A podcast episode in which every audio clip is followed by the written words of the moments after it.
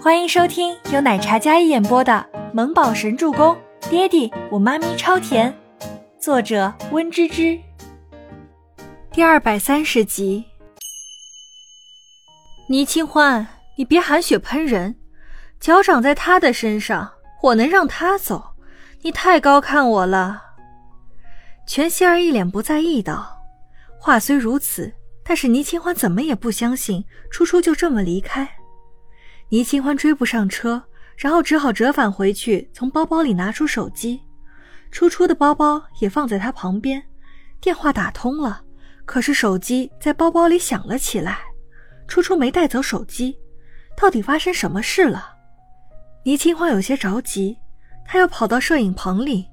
整个摄影棚里低沉沉的气氛，像一张密网，压得人有些喘不过气来。白风总监。初初不是那样的人，他妈妈生他出来的时候便难产去世了，怎么可能会留下那样的遗嘱呢？他妈妈也不是娱乐圈的前辈，也没有预知能力，我担心初初是受到了什么威胁。倪清欢的话让事情披上一层悬疑。全希儿本来想进来刷一下存在感的，毕竟现在全喜初被他弄走了，除了他救场，也没有谁会来救场了。但是刚走进来，听到倪清欢说的话，不免警铃大作。但全希儿并没有将倪清欢放在眼里。抱歉啊，我姐妹给大家添麻烦了。不过我姐姐任性惯了，她就这样。希望大家不要生她的气。可能她男朋友不喜欢她进娱乐圈吧，所以只能给大家添麻烦了。全希儿解释道：“什么叫做越描越黑？全希儿的话就是了。”简直将全喜初黑到没边际。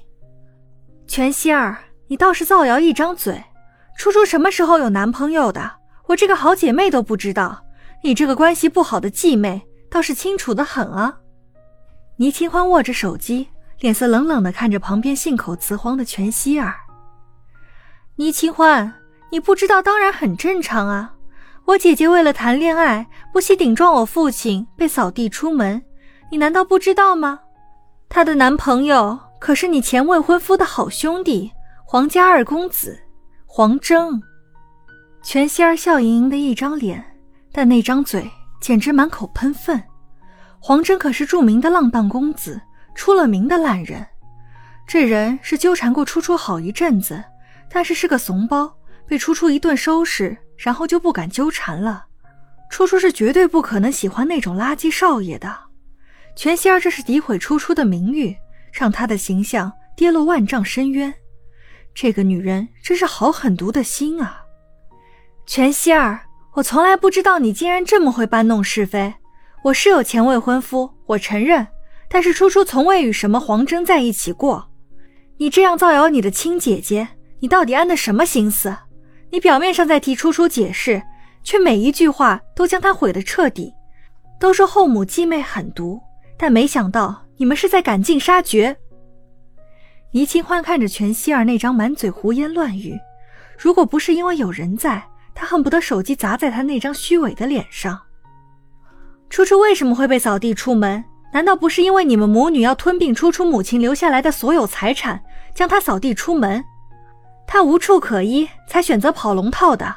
不然全家两位小姐凭什么你什么都不如她，却被力捧成为当红小花？而初初则被打压的，只能演一个小丫鬟。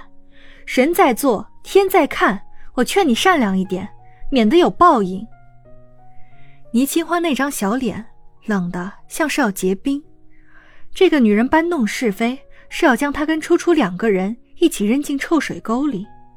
她跟雷楚星的事情本来就是很多年以前的事了，她这是故意的，故意揶揄他，好让他无安身之处。全希儿这番话也是要断了全喜初在赫连青羽这里的所有好感，但是没想到倪清欢竟然当着这么多人的面顶撞他，他一时之间不知道怎么反驳。那是姐姐生性顽劣，所以事事才不如我。她要是肯专心，一定会比我厉害的。全希儿说道，虽然一点也不想承认全喜初比她优秀，但是这样的情况下，她还是要演演戏的。是吗？他要是生性顽劣，全家早就是他一个人的了，没必要作为继承人被你们欺负成这个样子。倪清欢想着就非常恼怒，全家的事情别人不知道，他难道不知道吗？赫连青雨听了全希儿的话，微微拧眉。全希儿小姐，我们的合作已经终止了，你怎么还在这里？不怕耽误时间？赫连青雨对这个全希儿并没有任何的感觉，但是听到他说全喜初跟黄真，不免眉峰紧锁，金贵优雅的气质也有些不悦起来。他本身悦耳磁性的嗓音，但在开口时却带着几分威压。那种看起来斯文儒雅的男人，忽然气场低下来，还是让人禁不住有几分畏惧的。赫连青雨冷淡的眉眼，话语里满是疏离。这话噎得全希儿无法下台。我，我这是关心姐姐，所以想要留下来看看。全希儿抿唇笑道，一副温柔的模样。是吗？我看全二小姐倒是没关心，造谣倒是好本事。倪清欢小姐是设计师，你不能因为她关心自己的姐妹，你就拿她的私事来开口。赫连青雨不是拎不清的人，再者他有听过小嫂子的故事，当时正是花样的年纪，父母反对她跟薄言，但是少女的她却倔强痴情，宁愿嫁给一个一无所有、清贫的薄言。也未曾选择那个富家之子雷楚心，这一点不是所有人都能做到的。至少这份感情是纯粹干净的。作为周伯言的好友，赫连青雨自然要维护自己的小嫂子。全希儿没想到赫连青羽竟然让自己下不来台，还维护倪清欢。青雨哥哥，你可是答应过我妈妈要帮我的。全希儿没走。想用关系拴住赫连青羽，那只是客套话。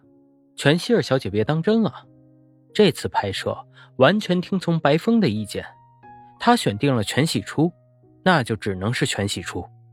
可是他已经走了，不拍了。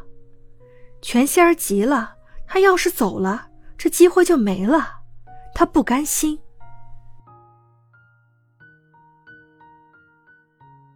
本集播讲完毕，感谢您的收听，我们下集再见。